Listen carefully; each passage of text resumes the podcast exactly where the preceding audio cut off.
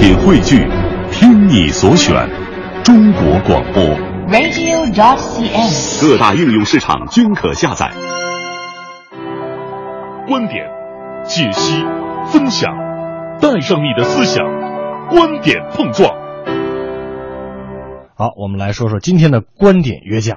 我来口述一下我们今天那个观点约架的一个内容，是这样的：这个最近这段时间呢，呃，到了年底了嘛，是吧？年年年关难过啊，老话说年关难过年年过，辛苦了一年了啊。回家呢是很多这个在外工作人员很殷切期盼的一个事情，但是说你你真的回到家呢，又会有各种各样的一个难题。那其中最让人头疼的，可能就是家里亲朋好友不停的在一个问题问的一个问题就是什么问题？你为啥还不结婚？面对父母这样的逼问呢，我们其实也应该思考，就是父母逼婚的背后，他们最担心的是到底是什么啊？今天呢，我们也是对这个问题进行一个深入的探讨哈。啊，欢迎各位发送您的这个观点到微信文艺之声公众平台。我们今天呢也是请来了两位评论员，一位呢就是我们的这个启航老师，另外一位呢是我们的卢静老师哈。这两位老师啊，今天不是在这个不能说是在约架，嗯，而是说什么呢？我们要这个同不同的观点、不同的角度来分析一下，我们的父母为什么要逼婚？这背后还有其他的什么难言之隐，或者哎一些推手哈，推波助澜。对对，为什么我们需要让他们来帮我们来分析一下呢？就是说，知己知彼，方能百战不殆。哎，今儿你是不是要给很多的这个大龄剩男剩女们支支招儿？就哎过年你要怎么样怎么了？对回回家应对你的父母，这是一个很重要的一个问题哈。对对那今天啊，观点约架，我们就来聊的是这个父母到底为什么非要逼婚呢？我们首先有请启航。呃，大家好，我是启航。啊，关于这个事儿呢，因为我的孩子还小，上小学呢，所以目前啊，我没考虑过啊，说他等他长大了逼不逼他，那个咱说啊。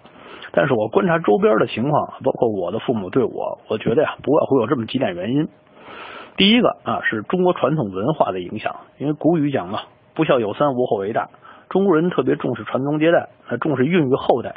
那不结婚肯定有不了后代，就是有了后代，他也不是名正言顺的，也上不了台面。那为了让自己这个支脉它不断，为了有名正言顺的后代，那就得赶紧让孩子结婚，好传宗接代。那第二呢，就是面子问题。中国人啊要面子，你说人家孩子都结婚了，那我孩子没结婚，那别管孩子混的好不好，在该结婚的年纪没结婚，那就是异类，那就是失败。那别人可能就会说说，这孩子是不是哪有毛病啊？是吧？那说出去不好听，丢面子。首先呢，这个启航老师就说了，说是受到传统文化的影响，那传宗接代呢一定是大事。简单来说吧，就是说一定要延续香火哈、再有就是面子问题。那您各位如果说现在还是单身还没结婚的话，被父母在逼婚的情况下，您碰到父母的这种面子问题了吗？那卢静的观点呢和启航啊角度不太一样，卢静怎么说？大龄未婚男女遭到父母的逼婚，心里真是挺烦的，因为他们并不是不想结婚啊，他们只不过和父母的传统的婚恋观念不太一样。但翻过来想，父母也真是一片好心，这是中国父母通过自己的经验获得的最现实的、最主流的替子女稳妥的人生未来做的一种打算。你就是要在适龄的时候结婚生子，才能够保证一个比较平稳、安全，没有什么大风大浪，能够获得幸福可能性的那么一种生活状态。否则的话，父母就会对一个单身的，无论是男孩和女孩，他的未来充满了不确定感，他就会觉得他的方向在哪里，他的归宿在哪里，这种不确定感会让父母十分的担忧，同时也会觉得这都是子女将来会后悔的事情。哎，这个卢静老师就说了，说这个传统的婚恋观和和和咱们现在年轻人的婚恋观好像不太一样，但是说白了，其实父母都是在为我们规划啊，这个稳稳稳稳的，稳稳的行，稳稳的就好。那当家长的就是恨不得我能从你出生管你一辈子。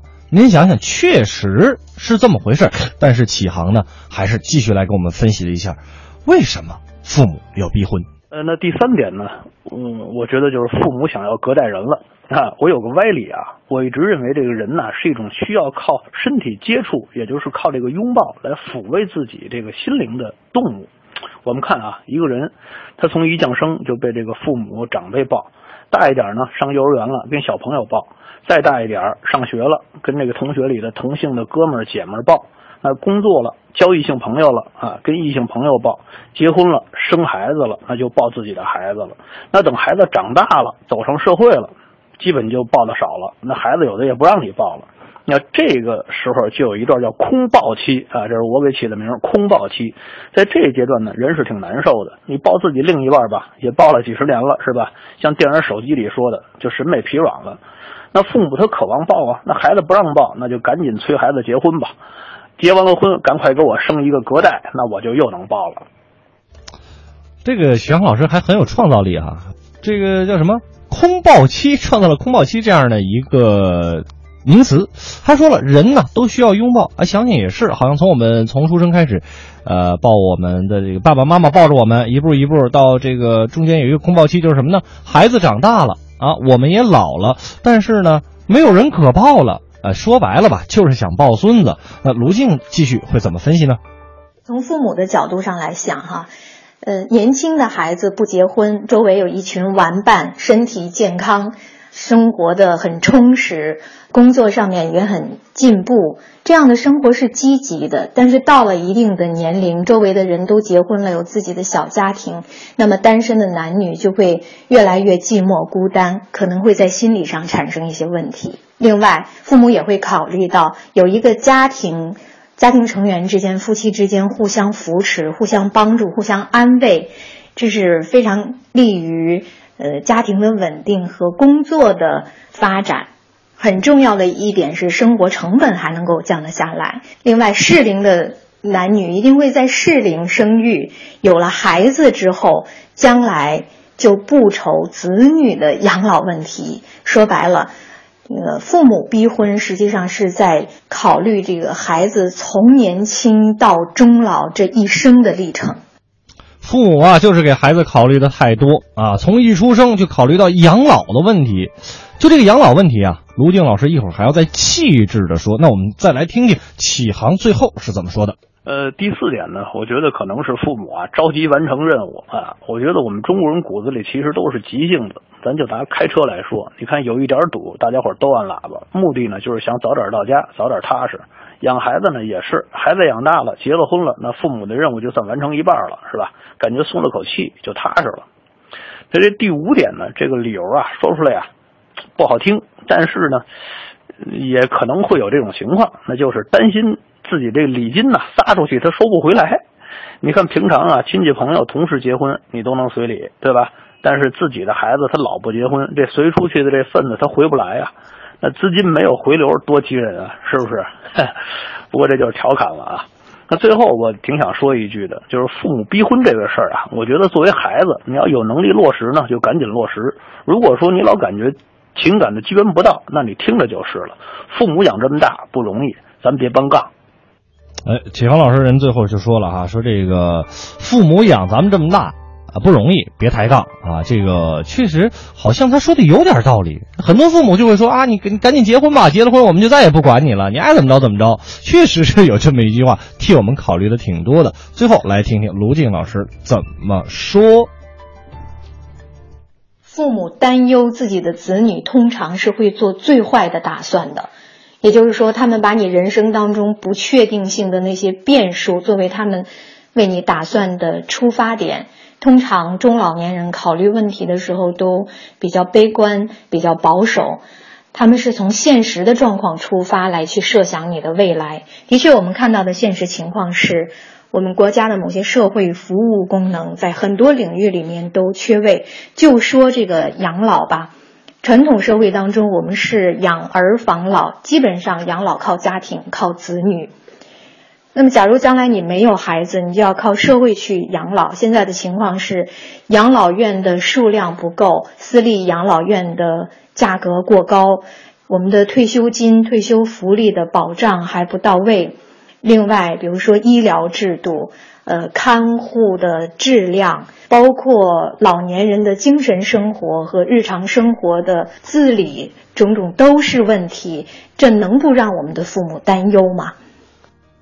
能不让我们父母担忧吗？就是关于这个养老的问题，最后也说了，说你看，很多时候因为父母为我们考虑的太多，他们就在想，包括我们现在你说养老这个事儿，去养老院排得上号吗？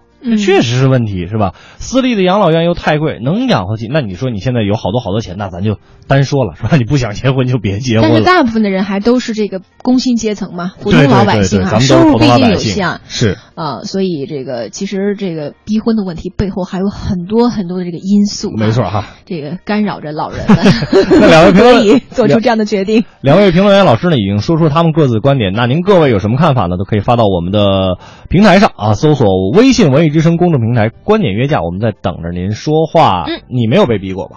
我 说实话，我前几年还真被逼过。现在呢？现在现在现在不被逼了，现在已经有家了。对，但是我特别理解啊，就父母到那个时候，尤其你看，呃，因为我是这个西北人嘛，就是因为出来这个上学呀，包括工作也是在这个媒体哈。嗯，我我妈妈经常就着急说啊，你那个没有对象，你说你以后怎么办？这个，对我就说你看看我们这个，咱咱就是拿广播频率来说话，原来多少人都单着呢？包括我原来在陕西台，现在在北京台，我们的同事们哈，哎，我看得有三分之一的同事吧，都是大龄剩男剩女，但是他们都特别优秀。很优秀，是吧啊我们办公室也有很多很优秀的这个大龄男女青年啊。对，好，我们来看一看大家的留言吧。这个背着幸福流浪就说了，两位老师啊说的都对啊，个人观点更多的是长辈的盼头，嗯各种盼头。其实今天两位老师，启阳老师从这个家庭伦理方面来给，嗯，再再输送一个观点。那这个卢静老师呢，其实是在从社会这个因素上来给大家进行一个阐释。我们还是那句话，知己知彼，百战不殆。具体今年回家应该怎么应对父母哈、呃，办法已经教给大家了，咱们自己努力就好了啊。